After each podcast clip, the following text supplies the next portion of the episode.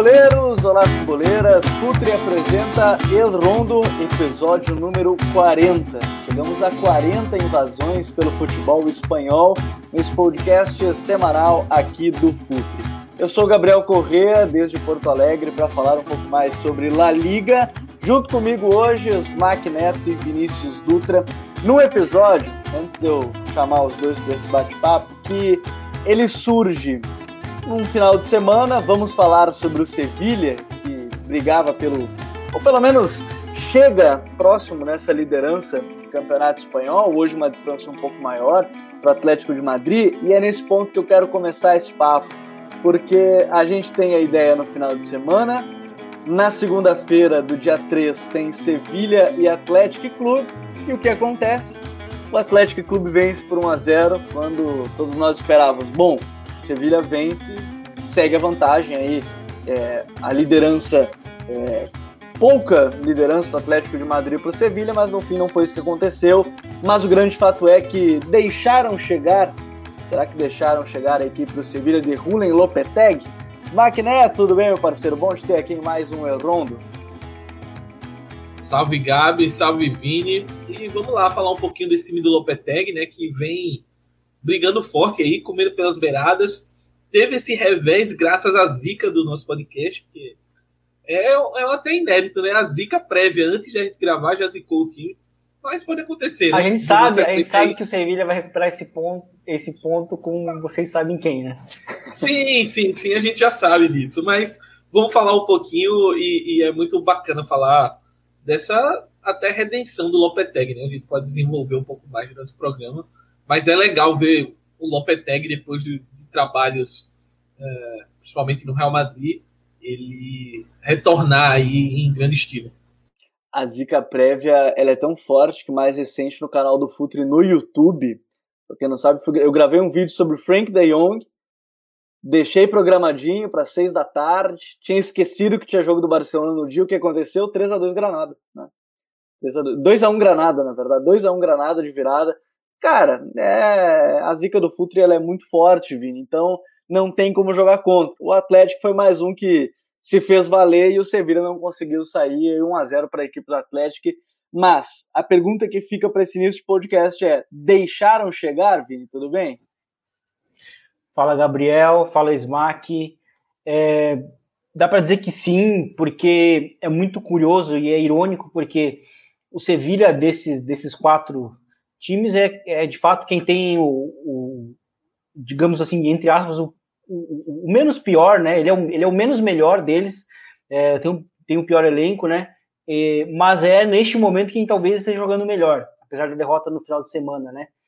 E, e assim, se não for, já que se o tema não for para falar do, do, das chances de, de título do Sevilha, eu acho muito interessante, pelo menos, a gente fazer esse podcast justamente para poder celebrar a campanha do Sevilha, que eu acho que independentemente de ficar em, em quarto ou, ou em primeiro, o time está com essa quantidade de pontos numa liga que exige muita regularidade, eu acho que é bastante é bastante meritória por parte do Lopetegui, que veio de um trabalho muito uma passagem ruim, né, pelo Real Madrid, é, e que ele conseguiu dar essa volta por cima, né? Ano passado conseguiu o título da, da Europa League, né? E aí muitos falou, não, mas Sevilha na Europa League é, vai, vai no automático e tal, né? E, e acho até que a gente não elogiou tanto quanto deveria. E, e nessa temporada o time fez alguns reforços é, que, que eu achei interessante, justamente se preparando para uma temporada mais longa e agora vai para a Champions League via uh, Campeonato Espanhol, sabe? Com uma, com uma campanha muito boa, com padrões de jogo, de jogo muito bons. Então acho que estamos aí para poder falar desse Sevilha, que eu acho que é um dos melhores times, um dos melhores trabalhos neste momento na Espanha. Então, senhores, vamos invadir a cabeça de Rulen Lopetegui e também um pouco mais sobre esse Sevilha que chega entre os quatro primeiros colocados de La Liga.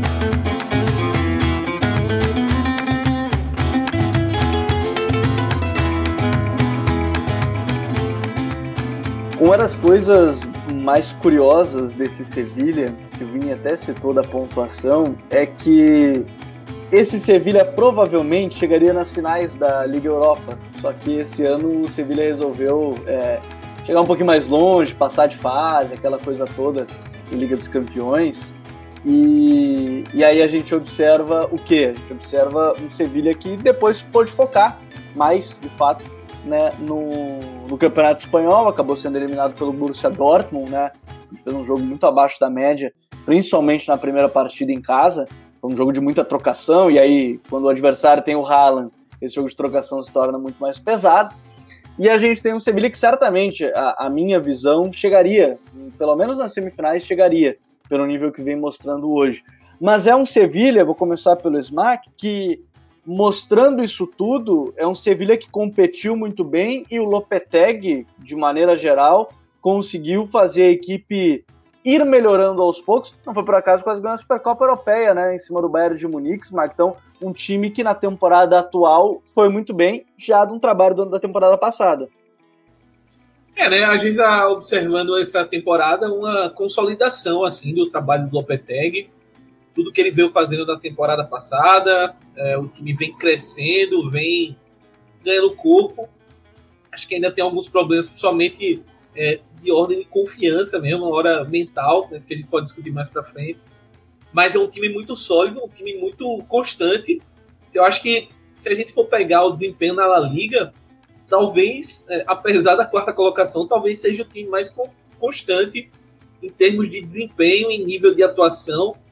É um time que tem muito claro a forma de jogar, mesmo que a gente esteja assistindo também uma mudança tática, a gente na resenha ontem acompanhando o, o Bilbao e, e Sevilha, a gente estava até falando, ó, o Sevilha está mudando taticamente, tentando encaixar o Papu, como a gente vinha, tinha falado em, em programas anteriores.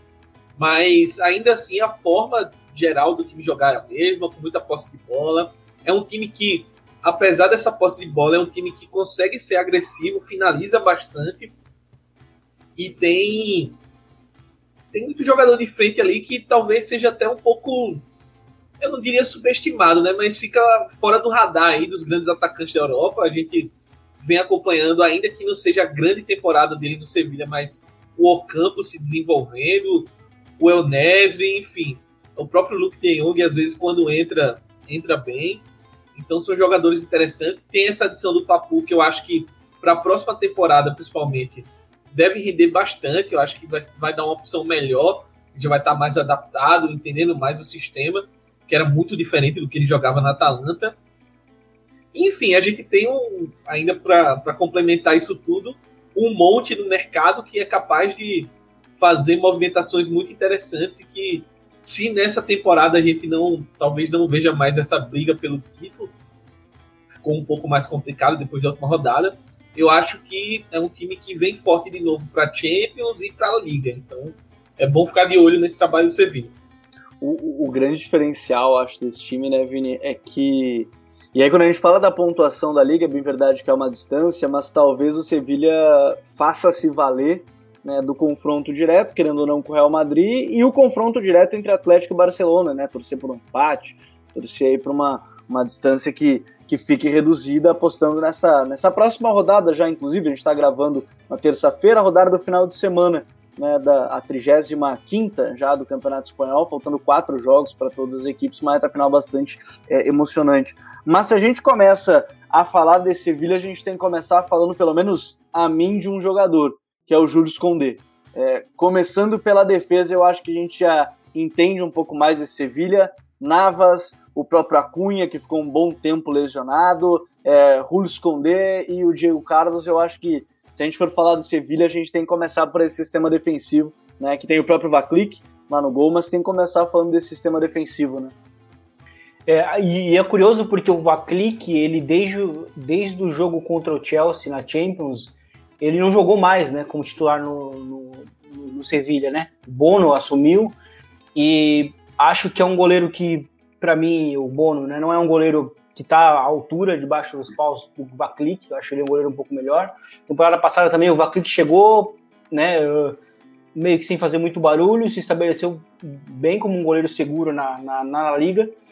E, e, falar realmente desse sistema defensivo é interessante, porque, primeiro, o, os dois laterais eles são muito importantes no sistema ofensivo do Sevilha, né?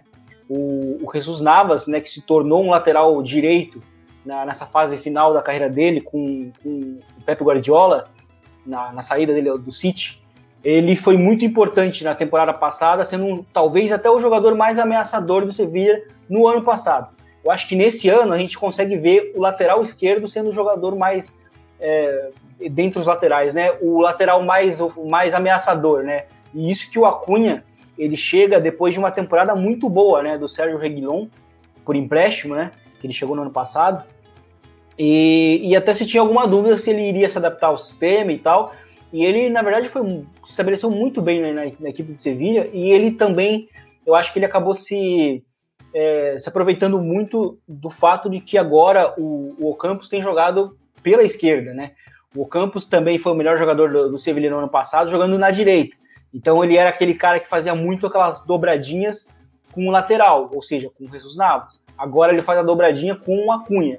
E o Acunha tem sido muito ameaçador. Tanto que das grandes jogadas, né, as jogadas mais ameaçadoras contra o Atlético, agora no, no jogo de segunda-feira, saíram inclusive dos pés do Acunha. Cruzamentos dele, achando o Enesiri na área, enfim. É, o Sevilha atacando pela esquerda tem sido mais ameaçador do que atacando pela direita. Mas os laterais, por que, por que, por que os laterais? Porque o Lopetegui tem a ideia de, de, de utilizar também os extremos e os laterais abertos ao mesmo tempo, né, para buscar é, abrir bastante né, o campo, alargar bastante o adversário. Enfim, é, é, um conceito que eu gosto muito, inclusive, e, e, acho muito interessante, principalmente somado às trocas de direções que o Sevilha faz. O Sevilha utiliza muito a, as inversões de jogo, e aí é muito importante ter os dois zagueiros que o time tem. O Júlio Koundé, que é muito bom com a bola, é um zagueiro que é bem arrojado com a bola, eu costumo até categorizar, porque ele arrisca muito. Ele é um cara que às vezes conduz, busca sair da pressão com a bola dominada, busca fazer uns passes em janelas mais curtas. Às vezes é um segundo lateral direito, né? Às vezes ele é um segundo lateral direito e eu gosto muito dele também partindo nos botes. Ele é um, ele é um zagueiro que também ele, é, ele, ele joga muito no limite, né? Mas, eu, mas se a gente olha para os grandes zagueiros hoje no futebol mundial, principalmente a gente olha o Sérgio Ramos na própria Espanha, Sérgio Ramos também sempre foi um zagueiro que estava muito no limite. Né? E geralmente os grandes jogam no limite. Eu acho que o Júlio Koundé tem 22 anos, é, é, jovem, ele tem já esse toque de grandeza, né? E, enfim, é, vai ser bem interessante ver se, como ele vai se desenvolver. Ele já está atraindo aí os grandes clubes, vamos ver qual pode ser o próximo passo dele. O, e o Diego Carlos, ele é um bom, ele é um bom complemento, porque o Diego Carlos, ele até, ele não, não é, não é que ele seja espetacular com a bola, mas ele está longe de ser um, um cara com problemas, tanto que ele faz parte, inclusive, desse zagueiro que faz as, as inversões. Ele é muito importante nessas bolas longas e eu, eu gosto muito dele se impondo né, na área, buscando a antecipação, o bote. Enfim, acho que defensivamente os dois são zagueiros bons. Vai ser bem interessante ver o, qual vai ser o próximo passo, principalmente o Júlio Escondeu. Acho que ele tem um, tato, um teto bem grande né, em termos de desenvolvimento. Eu tenho muita curiosidade pelo desenvolvimento do Koundé, justamente porque ele não é um zagueiro alto, né? Ele tem menos de 1,80. E, e, só que a impulsão dele é fantástica. É um zagueiro que pulando, você não diz isso. Não diz que ele é um zagueiro baixo. Né? Mas isso, não sei se não vai ser um fator, mas de fato, é, os clubes grandes estão observando e querendo. Então, se esses clubes estão querendo, quem sou eu para dizer que algo nesse sentido pode vir atrapalhar, no caso específico, do Condé. Né? A gente já teve outras conversas sobre jogadores um pouco mais baixos da média. Né? Na Liga dos Campeões, por exemplo, dos times aí que disputaram a competição, é, poucos tinham menos de 1,85, que era a média. É, o Aspilicueta estava entre eles, o próprio Rudy Esconder, mas é, é, é, algo que há de se analisar, mas eu, eu acredito que o teto dele é muito alto. E, e aí o Vini falou da, desse arrojo dele, o Smack, e aí a gente pode partir até para o meio campo, né? Porque o arrojo dele também é protegido por um cara que, pô, duas temporadas já seguidas em muito alto nível, que é o Fernando né, o Fernando Regis, e, e, ao seu lado o outro que é o Juan Jordan. É, a dupla de volantes né, é, do, do Sevilha, ela também te dá muita segurança por intensidade, por força de marcação e uma versatilidade bem interessante, né? Exatamente, são caras que estão bem experimentados já né, na Liga. O Rodan, eu particularmente sou muito fã.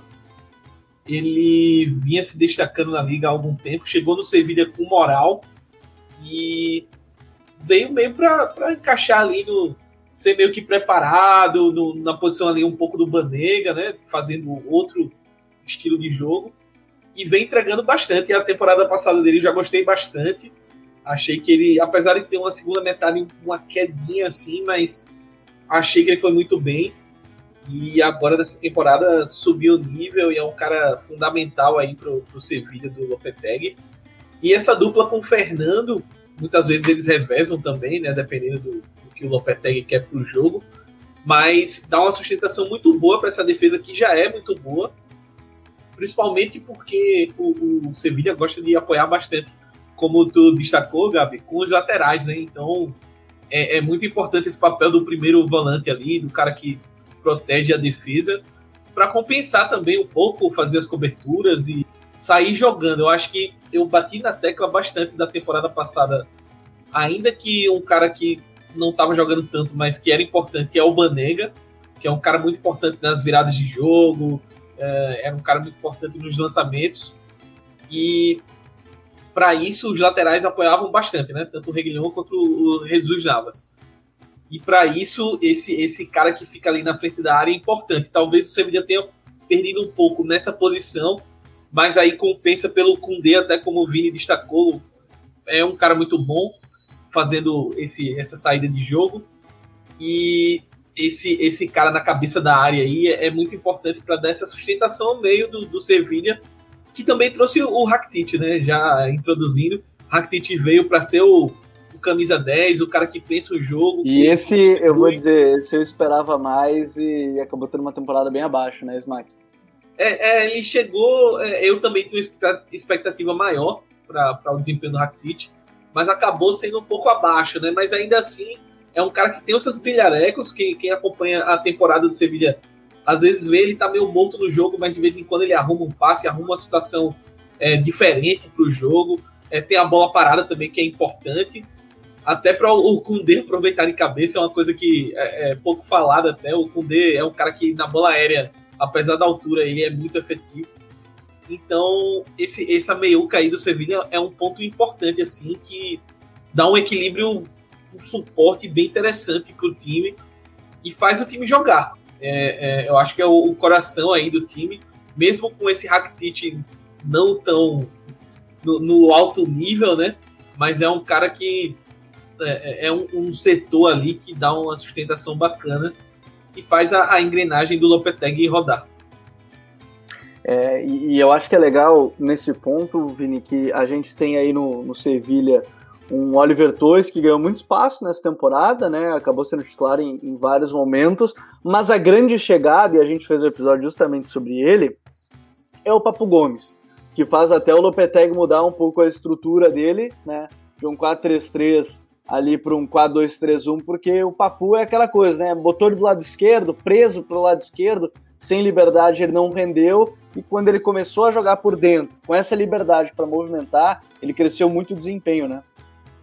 Exatamente, né? Ele, ele também demorou um pouco para ser titular do próprio Sevilha, e mas recentemente ele nos últimos jogos, principalmente nessa sequência de vitórias, ele tem sido titular é, no início, realmente, o, o Lopetegui utilizava ele muito como esse interior esquerdo, né, era um 4-3-3, e aí tinha o Fernando como primeiro volante, o, o, o Rakitic jogando na, como interior direito, né, e, e, e é muito interessante porque o, os times do Sevilha, uh, talvez uma crítica que a gente possa falar dentro do sistema ofensivo é justamente que é um time que tem pouco jogo interior, ainda tem, apesar da chegada do, do, do Papu Gomes, e, e antes dele, né, antes da chegada dele, era um time que tinha muita, é, muita bola ao pé por dentro. Então tinha, tinha o Oliver Torres, mas o Oliver Torres é um jogador de, de um ritmo um pouco mais baixo mesmo, enfim. A circulação do, do Sevilha carecia justamente desse, dessa troca, da, desse, desse dinamismo né, que, o, que o Papo Gomes consegue dar. E ele chega para justamente oferecer isso. E eu acho muito interessante porque o Sevilha, né, a estrutura com bola que tem se caracterizado nos últimos jogos é muitas vezes em saída de bola o, o Fernando ter se tornado um, um, dos zagueiros, né? Ele se torna um dos zagueiros. O Rakitic ele fica como teoricamente o primeiro volante e o Papu Gomes e aí com o Susso que é muito importante justamente para também dar esse auxílio por dentro um, um time que não tem mais jogo interior ele às vezes aparece por dentro para auxiliar ali o Papu Gomes no jogo mais, mais interior, né, de presença entre linhas. E, e ele começou justamente como, como esse interior esquerdo para fazer muitas vezes as triangulações entre o lateral esquerdo e o extremo esquerdo, que ficam muito abertos. Mas o Papo Gomes não é esse tipo de jogador. Porque no, no na, na, Atalanta ele ficou muito marcado realmente pela liberdade de, né, de, de Ele brigou para sair porque o, o, o Gasperini começou a tirar essa liberdade que ele queria, né? Isso. E aí, ele é um jogador que realmente precisa desse, de, de, dessa liberdade. Tanto que a gente pode até falar que o Papo Gomes não estava jogando mal, mas também não estava jogando muito bem, não estava jogando naquele nível Atalanta, né? E, e, aí, a partir do momento que ele é utilizado agora realmente como o média-punta, né, o 10, no, no, no 4-2-3-1, ele tem realmente maior, essa, essa, maior mobilidade justamente com esse auxílio do, do Susso, né, que tem muito também essa tendência de aparecer um pouco por dentro. Então, eu acho que para a próxima temporada, com um ajuste desde o primeiro dia, né, com a pré-temporada, com, com, com, com, os novos conceitos que o, que o Lopetegui pode dar. E até a própria pode... adaptação, né, Vini? A adaptação do, do elenco em si, porque essa transição durante a temporada é um pouco mais complicada. Sim, porque é, é, importante falar isso, porque o, o Papo Gomes ele sai de um time autoral, que é a Atalanta, ou seja, o time autoral é, joga daquele jeito independentemente de onde ela estiver, contra quem for. Com, e vai para um outro time também autoral, com conceitos de, de, de, futebol muito diferentes, que é o Sevilha. E, e, é natural que ele realmente tem, precise desse tempo de adaptação. Ele não está jogando mal, mas ele também não está jogando muito bem, né, o Papo Gomes. Mas eu acho que ele é importante no sistema justamente porque ele representa o dinamismo e algo novo que o Sevilha não tinha no elenco. Fora que também é uma grande oportunidade de mercado que o Sevilha faz, visando a Champions League, né? Então acho que ano que vem a gente pode ver, inclusive, um passo adiante nesse sentido. Acho que esse vai ser, inclusive, o um grande desafio, né? Porque a passagem do Lopetegui é realmente muito boa. Né? O time tem um crescimento em relação à temporada passada. Então, assim, a presença do Papu Gomes ela é importante justamente por isso, porque pela essa presença entre linhas, por essa agressividade dele que ele tem, porque ele tem passes muito agressivos, né? Buscando sempre a assistência para o gol futuro. Então, acho que é, é muito importante a presença do Papu. Eu acho que o ano que vem de novo, como eu falei, começando desde o início, com pré-temporada, eu acho que tem tudo para ser uma temporada melhor ainda, tanto do Papo Gomes no Sevilha quanto do próprio Sevilha como um todo.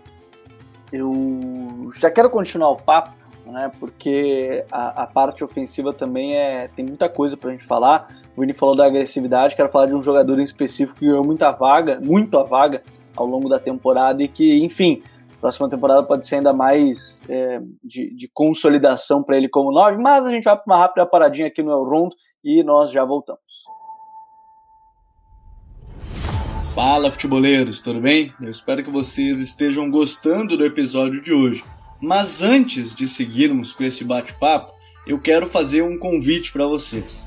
Se você quiser receber conteúdo exclusivo no site, ter acesso às matérias fechadas, vai lá na aba Club faça parte do Futuri Club por apenas R$ 12 mensais ou até mesmo em planos semestrais com desconto ou até mesmo anuais. Você ainda vai ter direito a desconto nos cursos do Futuri. Então, fique ligado. Além disso, eu quero lembrar para vocês que esse episódio também tem o apoio do Futuri Pro, o departamento de análise e mercado do Futuri seu time gasta menos dinheiro e ganha mais jogos. Para mais informações, mande um e-mail para comercial@futre.com.br.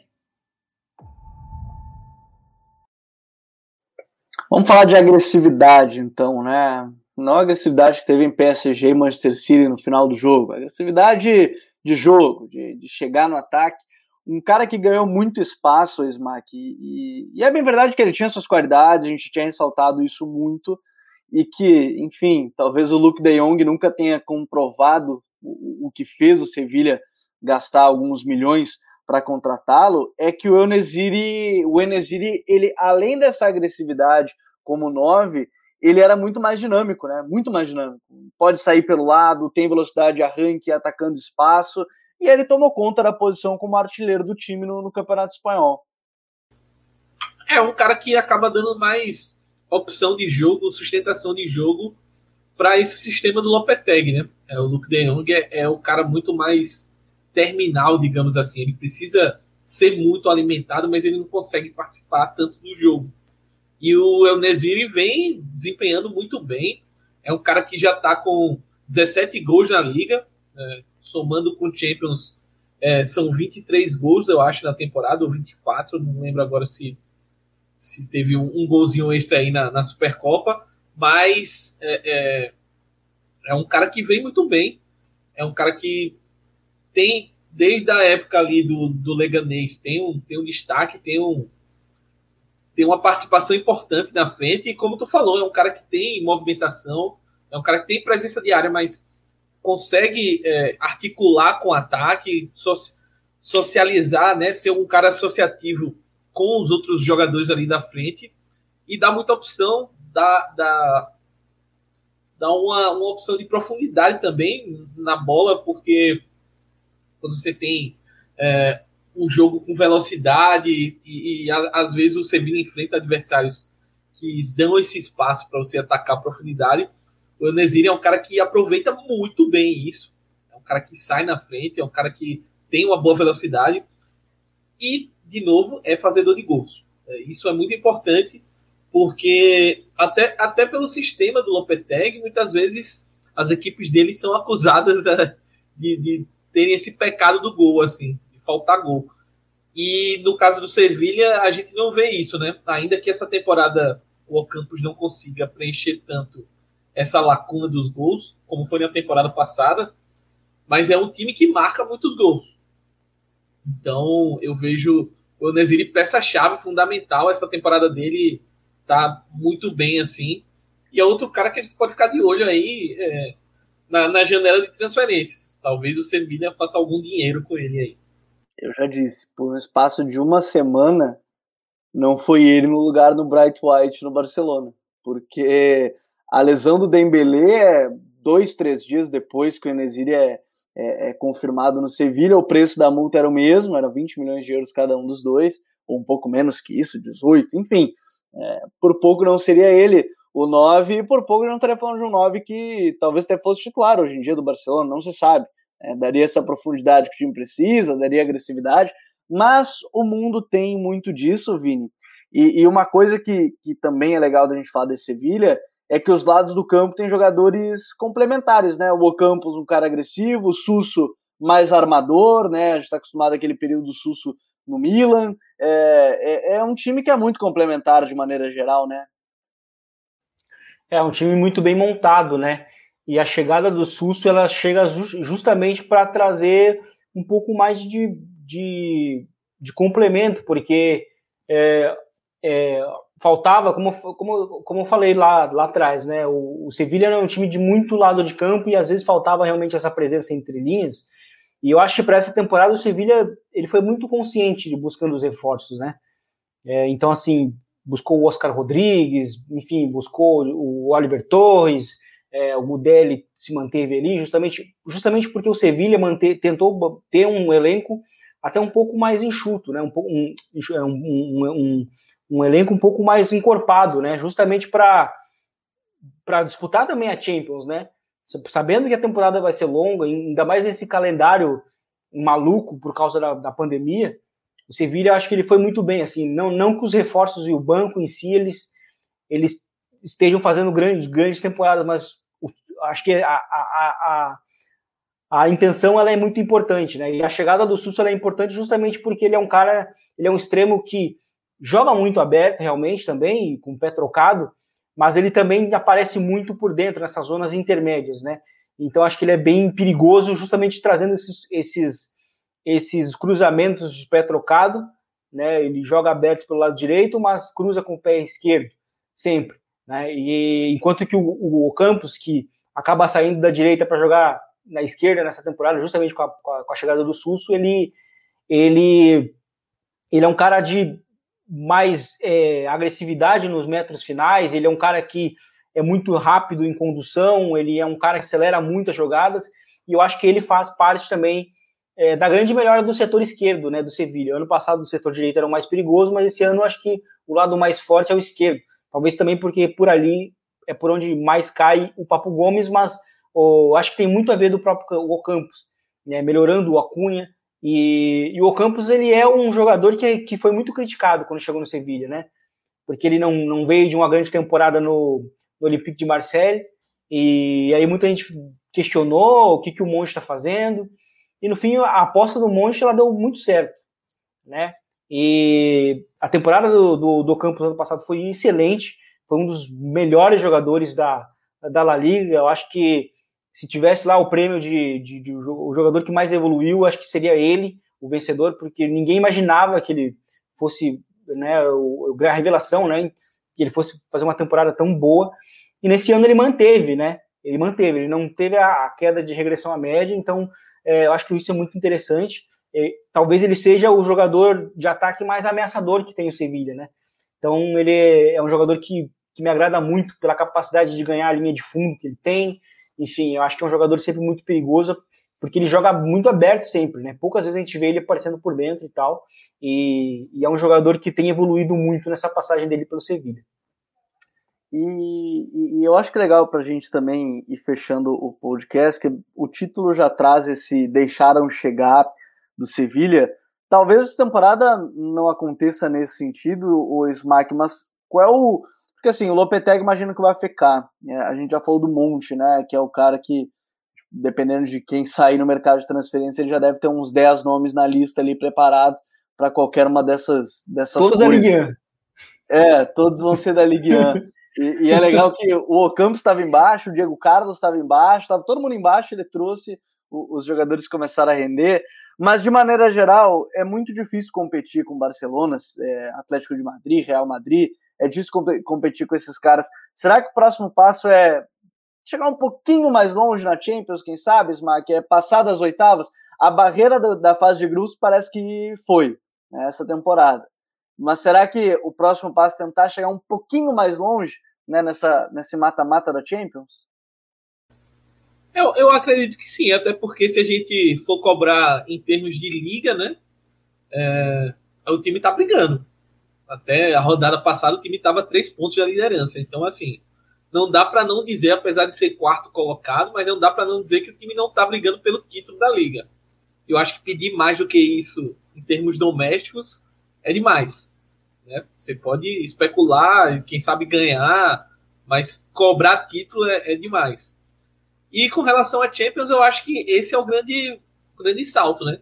Sevilha que consegue vencer até com certa autoridade adversários de nível de Champions na Europa League quando joga, mas na Champions em si na competição às vezes perde até para adversários que eu considero abaixo assim o Borussia, por exemplo, que eliminou o Sevilha, não que seja muito pior, mas eu, eu acho que o Sevilha hoje é, é, mais time, é um time mais sólido do que o Borussia Dortmund.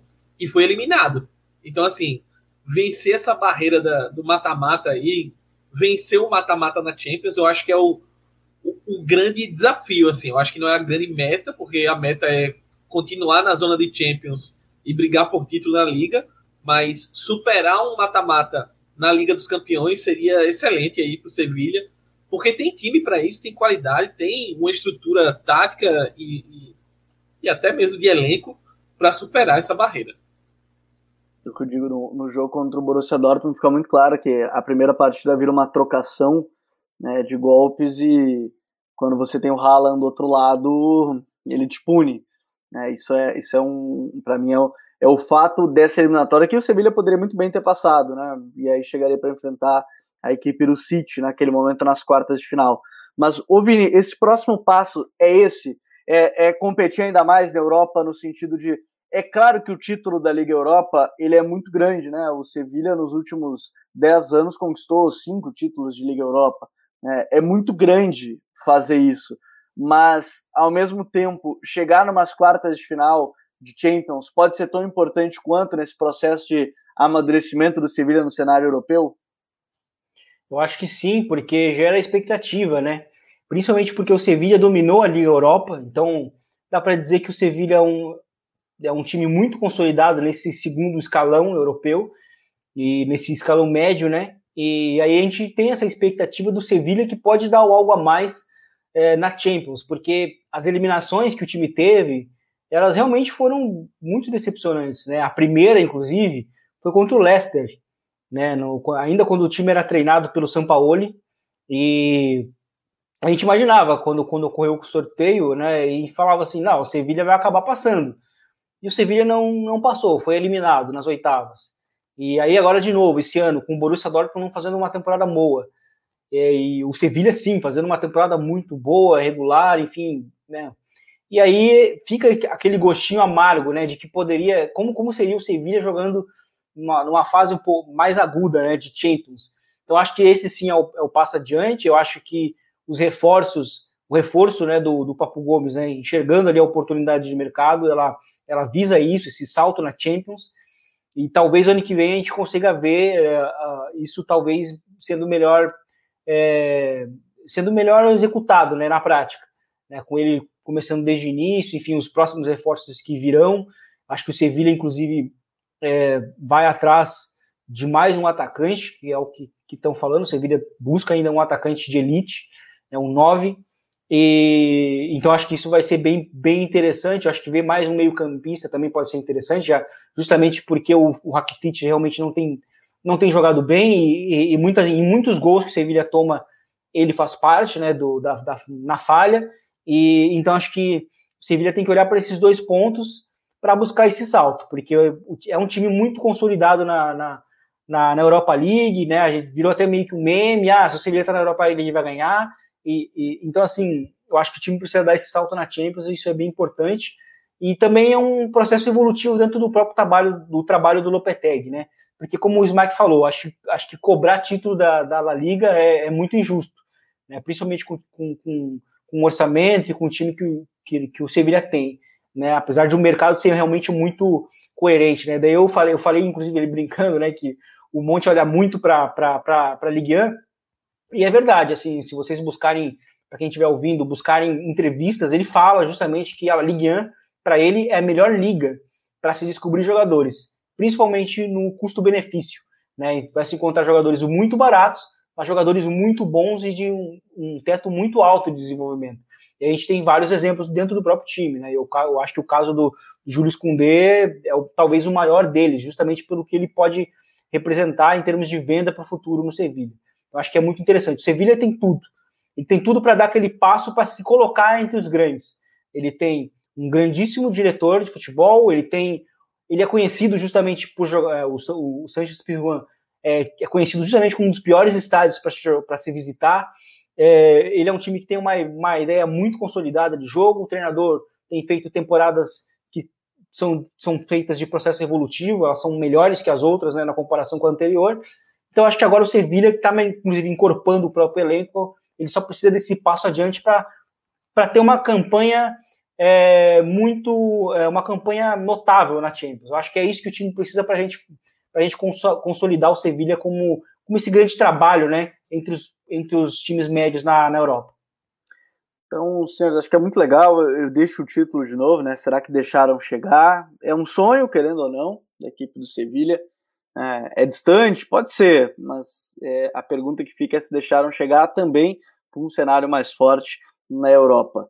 Smack, muito bom de ter mais episódio. Chegamos a 40, estamos voando cada vez mais longe. Daqui a pouco tem os 50 e assim por diante com o El Rondo. Um grande abraço. Abraço, Gabi, Vini, e vamos por mais, né? É, o futuro em nova fase aí, tudo remodelando. E falar em vamos por mais, amanhã, infelizmente, não vamos por mais. E Real Madrid perde para o Chelsea em Londres. Infelizmente, amanhã não, né? Hoje, para quem está ouvindo. Para quem está ouvindo antes do duelo, pode ser que o Smack tenha acertado. Né? Eu não vou dizer qual é o meu palpite, já falei no grupo interno do El Rondo, eles que acreditem em mim ou não. Vini, até a próxima. Feito Gabi, feito Smack. É isso aí, foi um grande episódio. Falamos de um time que tem feito um ano muito bom. Acho que a gente precisava falar do, do, do Sevilha realmente. E, e, realmente, amanhã eu acompanho com o Smack. É, acho que vem a confirmação da final inglesa.